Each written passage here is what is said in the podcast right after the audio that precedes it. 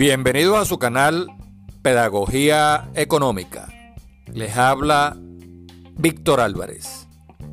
Mucha plata detrás de pocos productos dispara los precios.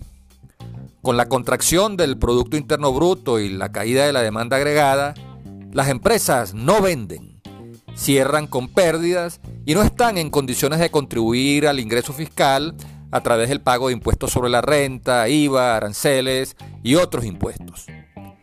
El ingreso fiscal también cae debido a la informalización de las operaciones de compra-venta que se hacen sin pedir factura para eludir el IVA y así poder estirar los menguados presupuestos de los hogares y empresas. El déficit fiscal significa que el gobierno gasta más de lo que le ingresa. Por lo tanto, inyecta más poder de compra del que sustrae por la vía del cobro de impuestos.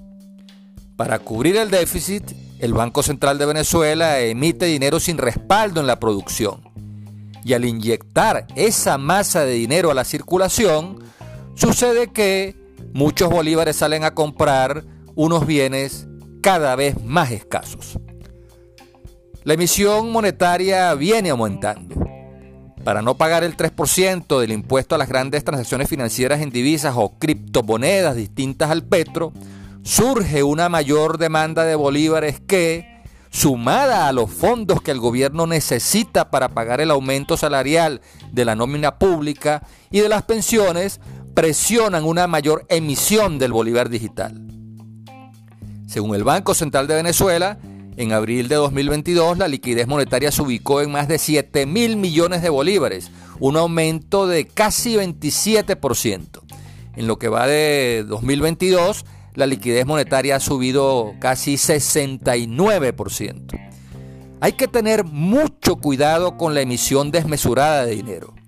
El Banco Central de Venezuela no puede ser la caja chica de un gobierno que no tiene disciplina en el gasto y que no se financia a través de impuestos, sino por la vía de la emisión de dinero inflacionario. El episodio hiperinflacionario que sufrió Venezuela nos recuerda que en una economía estancada y contraída, mucha plata detrás de pocos productos dispara los precios. Hasta aquí nuestro análisis. Habló para ustedes Víctor Álvarez.